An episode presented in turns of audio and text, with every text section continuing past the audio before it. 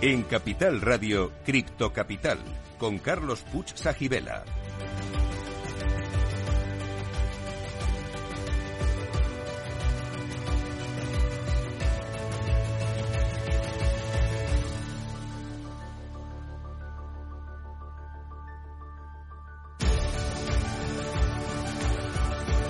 Pues saludos a todos los criptocapitaleros. Para vosotros es este programa el primero de la radio española que te cuenta lo que nadie te está contando sobre la tecnología blockchain y el mundo cripto. Estamos aquí para informar, formar y entretener. Y si es posible, todo a la vez.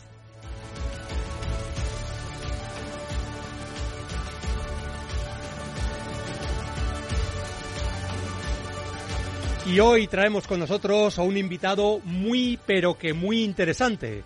Es Teodoro García Gea, creo que no necesita presentación, aunque hoy viene aquí en calidad de autor del libro Criptoeconomía, más allá del Bitcoin, oportunidades del nuevo sistema financiero. ¿Qué tal estás, Teodoro? Hola, muy buenas, muy buenos días y buenas tardes y muchas gracias por la invitación. Pues nada, ahora estamos contigo. También tendremos en el programa nuestra sección de Cripto Enigma, Criptopedia, el Criptotest y el Cripto Consejo. Y hoy el Cripto Enigma consiste en saber quién es Do Kwon y por qué es un personaje relevante en el mundo cripto. Resolveremos el enigma al final del programa, pero solo si sois buenos.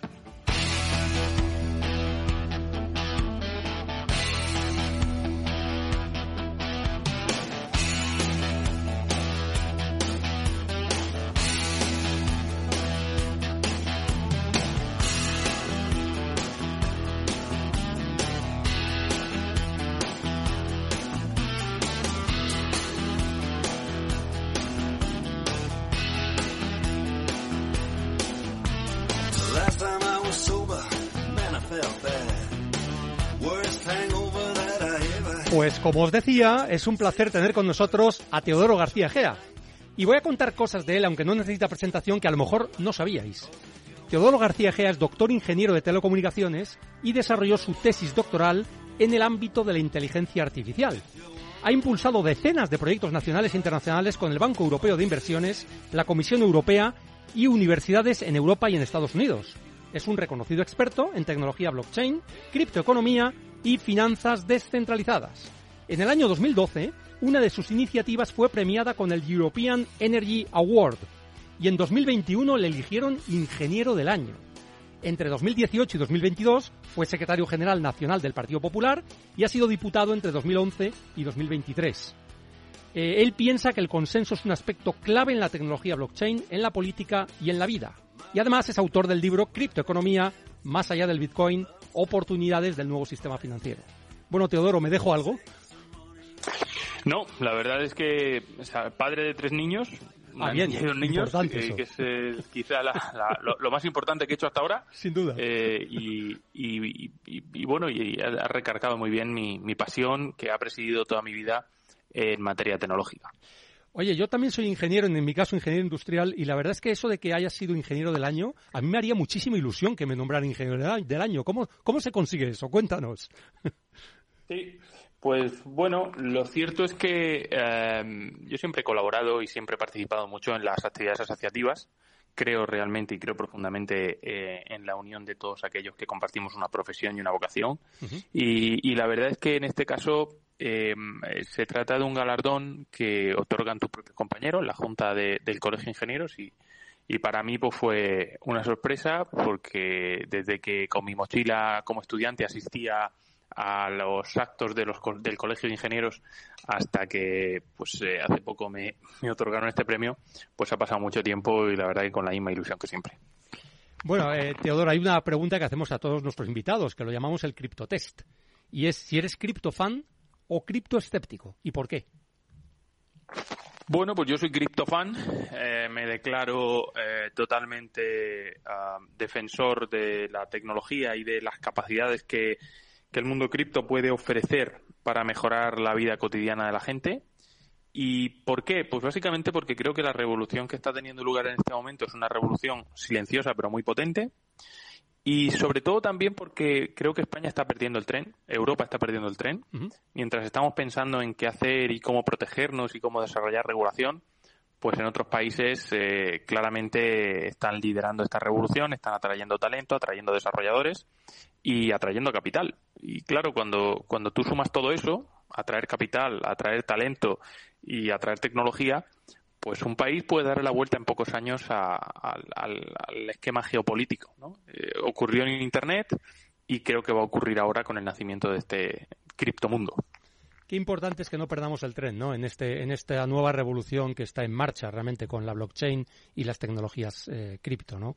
Em, pues sí, lo cierto es que, eh, por ejemplo, ahora Estados Unidos, eh, que está muy en la palestra por, por todo lo que está, las decisiones que está tomando la SEC, yo creo que el objetivo de Estados Unidos está conseguido. Ha conseguido que el dólar sea la moneda en la que se mide cualquier criptomoneda, sí, ¿no? Eso es así ahora. Y por tanto, pues eh, eso está conseguido y la hegemonía del dólar pues eh, seguirá desarrollándose en esa en esa línea, ¿no?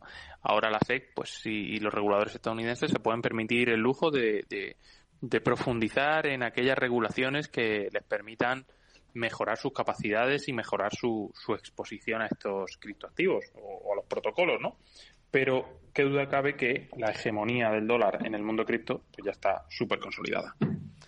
Me imagino que, el hecho de, querer promover esto de que España no pierda el tren y que la gente divulgar este tipo de tecnología y que la podamos aprovechar a, tope, ¿no? Está en la motivación última de escribir este libro, Criptoeconomía, ¿no? Pero también hablas al principio del libro de que hubo algo que disparó tu intención de hacerlo, ¿no? Y en una conferencia con Luis de Guindos. ¿Nos puedes detallar ese episodio que realmente a mí me parece relevante? Porque luego te haré alguna pregunta relacionada con los políticos, y tú lo has sido, y la tecnología, ¿no? Eh, ¿Cómo fue este episodio? ¿Cómo, ¿Cómo disparó la intención de escribir este libro de criptoeconomía? Pues mira, lo cierto es que yo estaba en una conferencia que organizábamos en, el Escorial y una persona de referencia en el mundo económico, como es el vicepresidente del Banco Centro Europeo, de Europeo, eh, estaba respondiendo preguntas de los asistentes y un joven, no tendría más de 20, 21 años, levantó la mano y bueno, preguntó ¿qué opina usted de los criptoactivos? ¿no? En ese momento, pues eh, Luis de Guindos respondió puedes invertir en criptoactivos o puedes cruzar al casino de Torredones, que para el caso es lo mismo. en ese momento, la verdad es que me di cuenta que eh, pensé en si intervenir o no. Finalmente dije, bueno, no tiene mucho sentido que yo aquí intervenga. Eh, pero eh, en ese momento me di cuenta que había una brecha digital. Había una brecha digital como la que en su momento hacía que muchas personas creyeran que Internet pues no iba a traer nada bueno o iba a no, iba a mejorar la productividad global de los negocios, eh, que las páginas web no servían absolutamente para nada, o que tener un ordenador personal era absurdo, o incluso que la prensa en papel pues iba a sobrevivir a la prensa digital, ¿no? Y hoy estamos viendo como todo el mundo tiene presencia en Internet, como todo el mundo tiene una plataforma, como todo el mundo que tiene un periódico impreso tiene que tener a la fuerza un periódico digital o no está en el mundo, ¿no? Entonces, al final, eh, esa brecha digital que hizo que poco a poco todo el mundo se fuera dando cuenta de que no podía estar fuera de Internet, es la que está haciendo hoy que mucha gente crea que comprar bitcoins es como comprar amapolas, ¿no? Y mientras en Suiza hay muchos bancos que están ofreciendo comprar cripto a sus clientes, pues en España no está ocurriendo así.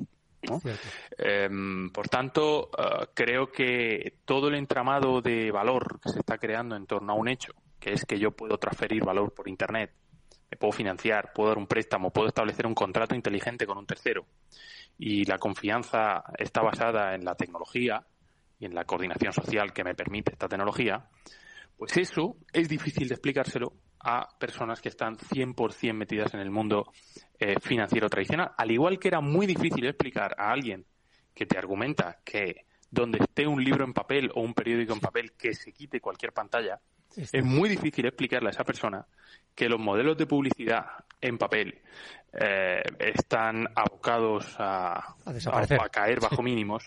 Una vez que eh, ha llegado Internet y ha llegado la posibilidad de llegar a una audiencia de millones simplemente a través de, la red.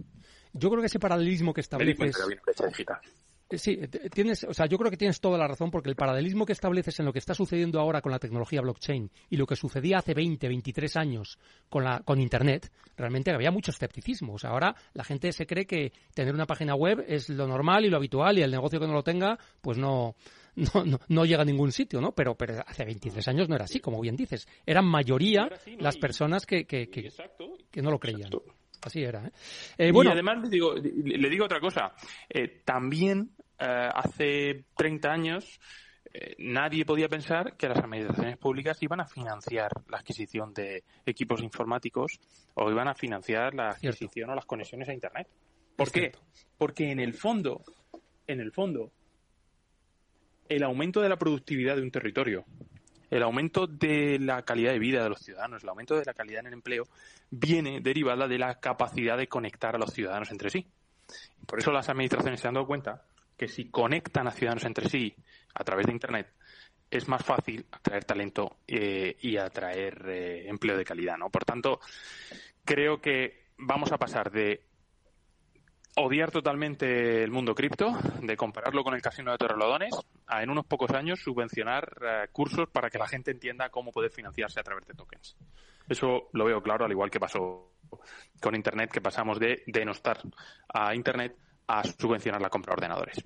A mí me gusta esta visión que estás comentando, sobre todo porque viene de una persona que tiene, una, tiene unos conocimientos tecnológicos muy amplios, como es el tuyo, pero que también ha sido político ¿Y por qué hay tanta distancia entre la política o los políticos y la tecnología? ¿Por qué cuesta tanto que esto, mm, bueno, pues se trate de manera normal, se impulsen iniciativas pues como las que estás comentando? ¿Por qué? ¿Qué sucede? Mira, realmente la tecnología y en especial la tecnología cripto tiene una grandísima barrera de entrada. Una grandísima barrera de entrada que requiere muchas horas de estudio. Y esto no está dispuesto a hacerlo todo el mundo. Estamos en una época en la que muy poca gente lee, mucha menos gente estudia y mucha menos gente eh, intenta profundizar en un tema, ¿no? Hay mucha tendencia a quedarse en la superficialidad. Todo lo que no quepa en un reel de Instagram es difícil que le prestemos atención y a la hora de profundizar en el conocimiento cripto, a la hora de entender que mm, cuando uno tiene Ethereum o tiene eh, Bitcoin es como si tuviera dólares o euros, que están en dos redes distintas, como si estuvieran en dos cuentas bancarias distintas, una en euros y otra en dólares, que para transferir de una a otra hay que eh, utilizar un exchange que te cambie o un puente que te cambie de una red a otra. Es decir, al final hay que entender muchos conceptos, hay que experimentar mucho y reconozco que la criptoeconomía hoy, al igual que Internet hace 30 años, tiene unas barreras de entrada realmente altas. Y esas barreras de entrada tienen que ver muchísimo con el estudio, muchísimo con, la profundidad del tema y muchísimo también con una base tecnológica, pero también financiera. Porque los que venimos de la tecnología hemos tenido que empezar a entender ah, algunos conceptos financieros, como lo que es un corto de Bitcoin, por ejemplo, sí o, lo que es eh, pues un, pool de liquidez, ¿no? Eso tienes que entenderlo porque la tecnología lo que te da es la herramienta, pero luego esto tiene mucho de, financiero, ¿no? Por tanto, los financieros que llegan aquí tienen que aprender de tecnología, los tecnólogos que llegan aquí tienen que aprender de finanzas y al final lo que tienes pues es eh, personas realmente formadas en un aspecto puntero. Bueno, tú en tu libro hablas bastante sobre esto que comentas, que los tecnólogos tienen que aprender de economía y los, los economistas de tecnólogos y los políticos también de ambos, yo creo. Pero, pero eh, hablas de que no ha llegado todavía el Windows 95 que haga que el acceso a esta tecnología sea más sencillo y sea más masivo. Eh, eh, ¿tú, o sea, ¿tú cuándo crees que podrá llegar ese Windows 95, em, esa capa que va a hacer que podamos acceder todos con más facilidad a esta tecnología? Bueno, vamos a ver, yo creo que, eh, como, como hace poco comentaba un buen amigo, decía, oye, ¿tú has usado alguna vez eh, eh, el Windows 1? No. Y, el Windows 1, pues no, no, no he usado el Windows 1. Sí, pero es que para que tú puedas utilizar el Windows 2000, primero hay que pasar por el Windows 1, ¿no? O por MS2 y esa línea de comandos que algunos recordamos, ¿no?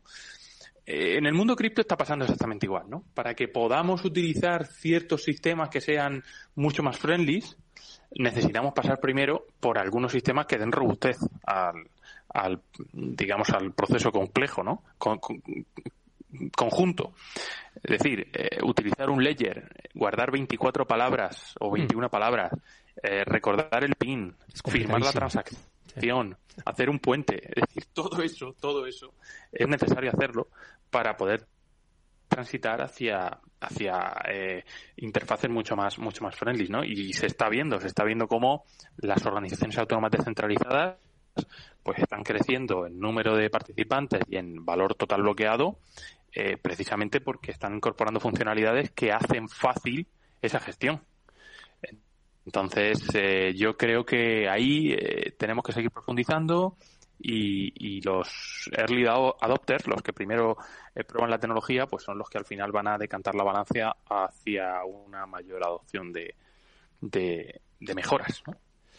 Realmente lo que tenemos que pasar por aquí. La gente dice, yo me gustaría comprar cripto, pero, pero no quiero pasar por aquí. hay que pasar por aquí. es el camino lógico. Bueno, yo recuerdo, yo tengo una anécdota personal al respecto. Yo en el año 2018, creo recordar, o 2017, fui a una conferencia que, que bueno, pues eh, era en la Fundación Telefónica y había una persona que hablaba sobre comprar criptoactivos. Y, yo recuerdo que dije, voy a probar. 2017 creo que estaba hablando, ¿eh? Voy a probar. Y realmente era dificilísimo comprar bitcoins entonces. Tanto es así que desistí. Hice mal. Hice mal en desistir, pero desistí, ¿eh? Porque no, no supe hacerlo. ¿eh? O sea que lo que dices tiene mucho sentido. ¿eh? eh todavía tenemos recorrido para, para avanzar. Oye, Teodoro, hay una, hay una crítica que se hace, bueno, hay muchas críticas que se hacen al, al mundo cripto y a la tecnología blockchain, pero la primera de todas, yo creo, es que detrás de las criptomonedas no hay nada detrás de Bitcoin no hay nada, detrás de Ethereum no hay nada. ¿Tú qué, le, ¿Tú qué dirías con respecto a esa crítica? Bueno, eh, al final yo también podría decir que detrás de algunas monedas fiat no hay nada. Exacto. ¿No? Yo, yo también podría decir eh, que, depende, depende del país al que vayamos. Yo también podría decir que hay algunas detrás de las cuales no, no hay nada, ¿no? Pero pero finalmente, pues hay que analizar muy bien qué tipo de moneda fiat y qué tipo de criptomoneda, porque si hablamos de USDC, USDC tiene detrás como colateral un dólar depositado en una cuenta bancaria. O Tether también tiene detrás eh, un colateral, ¿no? Exacto, No ocurre lo mismo con Terra Luna, que, era una criptomoneda algorítmica, ¿no? Pero al final Ah, no podemos generalizar, porque yo también podría decir que las monedas fiat eh, no tienen respaldo y me iría a Argentina, lo pondría como ejemplo, me iría a Zimbabue o me iría a otros países donde hay una moneda débil, ¿no? Y que hay monedas tradicionales que han desaparecido eh, por, por, malas decisiones políticas. Por tanto, yo creo que generalizar no es adecuado y lo que hay que eh, hacer es profundizar en, el tipo de criptomoneda, el tipo de proyecto y el tipo de tokenomics que hay detrás, ¿no? si hay un tokenomics que garantiza la escasez digital y la evolución y alinea adecuadamente los incentivos, pues estaremos hablando de una moneda fuerte y si no, pues estaremos hablando de una moneda débil. Pero si a un argentino le preguntásemos en qué prefieres cobrar, en Bitcoin o, en pesos argentinos, pues seguramente diría que quiere cobrar en Bitcoin. Seguramente, sin duda. ¿eh? Por tanto, yo creo que aquí la guerra no es entre fiat o criptomonedas, sino en monedas fuertes, proyectos fuertes o proyectos débiles, eh, proyectos que no, que no generan confianza. Y de nuevo aquí lo importante es la información y la formación. Es decir, es muy difícil, y yo a nuestros oyentes quisiera transmitirle un mensaje de esperanza, es muy difícil discutir sobre criptomonedas eh, con gente que no sabe de, de esto. Es muy difícil. Yo le pediría casi, no que se abstuvieran, pero sí que hicieran un ejercicio de pedagogía realmente esto que dices es importantísimo. Hay que formarse, hay que informarse. Mucha gente habla sin saber, eh, como es esa afirmación de que detrás de las eh, criptomonedas no hay nada. Y el hecho que has dicho de que las monedas fiat no es entre fiat y cripto, sino entre monedas fuertes y monedas débiles, eh, desde ese punto de vista yo diría incluso que Bitcoin es la moneda creada por el hombre más fuerte de la historia, puesto que está programada para ser deflacionaria. Es decir, hay un límite de monedas que se pueden emitir y eso no ocurre con ningún otro activo que ha sido utilizado como moneda a lo largo de la historia de la humanidad. ¿Es correcto esto, Teodoro? Bueno, lo cierto es que Bitcoin por primera vez inaugura la escasez digital, inaugura eh, pues eh, el, momento en el que ah, su evolución es deflacionaria. Hay un libro muy bueno que se titula El patrón Bitcoin, que explica un poco en uno de sus capítulos una analogía entre lo que pueden ser los descubrimientos de oro y la impresión de, Bitcoin, ¿no? La gente, de todas formas, eh, que no está familiarizada con nuestro entorno, cree que uno puede imprimir Bitcoins eh, al, ritmo que quiera. Eh, la gente cree que esto del Bitcoin, bueno, pues es simplemente una convención, ¿no? Es, es algo que entre nosotros, pues hemos dicho que vale algo, pero que realmente mañana, pues podría no valer nada. No es exactamente así, ¿no? Lo importante es explicar efectivamente que, protocolos como Bitcoin, pero también otros, surgen precisamente porque hay una red de incentivos. Unos incentivos para las personas que usan Bitcoin para transferir valor y unos incentivos también para personas que ponen a disposición de una red mundial de pagos una capacidad computacional de su ordenador y, gasto energético para poder mantener la seguridad de la red, ¿no? ¿Qué costaría poner hoy en marcha la red Bitcoin con la capacidad computacional y la robustez que hoy tiene, sin la suma de miles de mineros que ponen a disposición de la red eh, la capacidad computacional para, para que esta red sea segura, esta red de pago sea la más segura del mundo hoy, porque es la más segura del mundo. La red de pago más segura del mundo es la, es la red Bitcoin ¿no? ¿Qué costaría ponerla de cero en marcha de una forma centralizada? Pues un valor incalculable, Hombre, seguro que se a calcularlo, pero un valor incalculable. No, con un adecuado sistema de incentivos, nosotros hemos conseguido que se ponga en marcha por parte de personas que dicen, bueno, pues yo aporto mi granito de arena y a cambio recibo un incentivo. Ese es el gran éxito de las criptomonedas, coordinar socialmente a personas que no se conocen en un objetivo común. Realmente esto que dices es súper interesante porque efectivamente ahí es donde está el valor de Bitcoin y de otros criptoactivos, ¿no? Pero estamos hablando de Bitcoin como el primero y el más importante por el momento, ¿no? Si ahora vemos cuál es la capitalización de todos los Bitcoins emitidos hasta el momento, que son 19 millones y pico, su capitalización son más de 500 mil millones de dólares. Entonces, como mínimo sería ese el valor, ¿no? De la red que se ha construido y de toda la capacidad de poner en, comunicación a las personas y ese sistema de coordinación social del que hablas, ¿no? Eh, sería una analogía interesante, ¿no? Hacerlo así, ¿no? Como bien dices. Claro, em, exacto.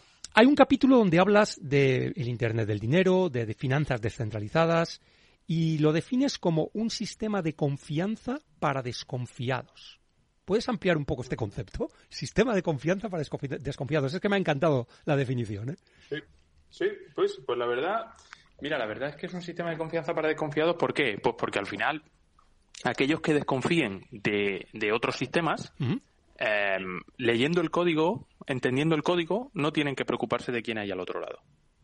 Es decir, podemos hacer, eh, podemos hacer negocios, podemos hacer transacciones con cualquiera, podemos darle un préstamo a cualquiera, podemos eh, apalancarnos a través de cualquiera, podemos utilizar la liquidez de cualquiera, nos da igual quién haya al otro lado. Lo importante es confiar en el código, confiar en el programa a través del cual estamos haciendo la transacción. Es decir, cuando uno va a comprar una casa y va al notario, confía en el notario.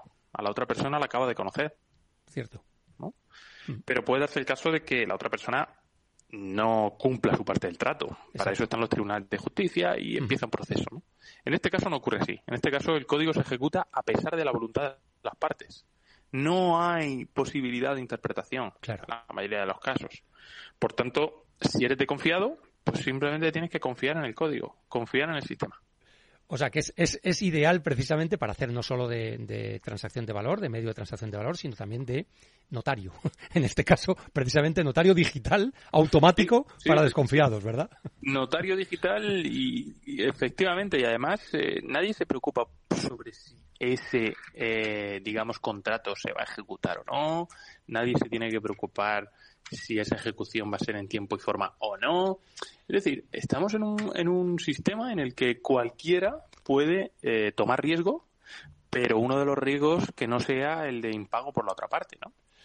Eh, yo pongo un ejemplo en el libro en el que digo, bueno, imaginemos que los contratos inteligentes se realizan, se utilizan para asegurar un vuelo, asegurar el horario del vuelo, y cuando terminas, pues dices, oye, mira, pues eh, a partir de este momento Em, si el vuelo llega dos horas tarde, me devuelves el billete. Bueno, pues es en ese momento en el que tú aterrizas dos horas tarde, el contrato comprueba, si lo has firmado eh, con la aerolínea a través de la blockchain, comprueba que efectivamente el vuelo ha llegado dos horas tarde y antes de que salgas del aeropuerto tú tienes el dinero en tu cuenta porque el contrato se ejecuta a pesar de la voluntad de la aerolínea por retrasarlo porque los, fondos están bloqueados. Vamos a hacer una pausa, Teodoro. Eh, para la publicidad y para la apertura del mercado en Estados Unidos. Volvemos en pocos minutos. Quedaos criptocapitaleros, no os arrepentiréis.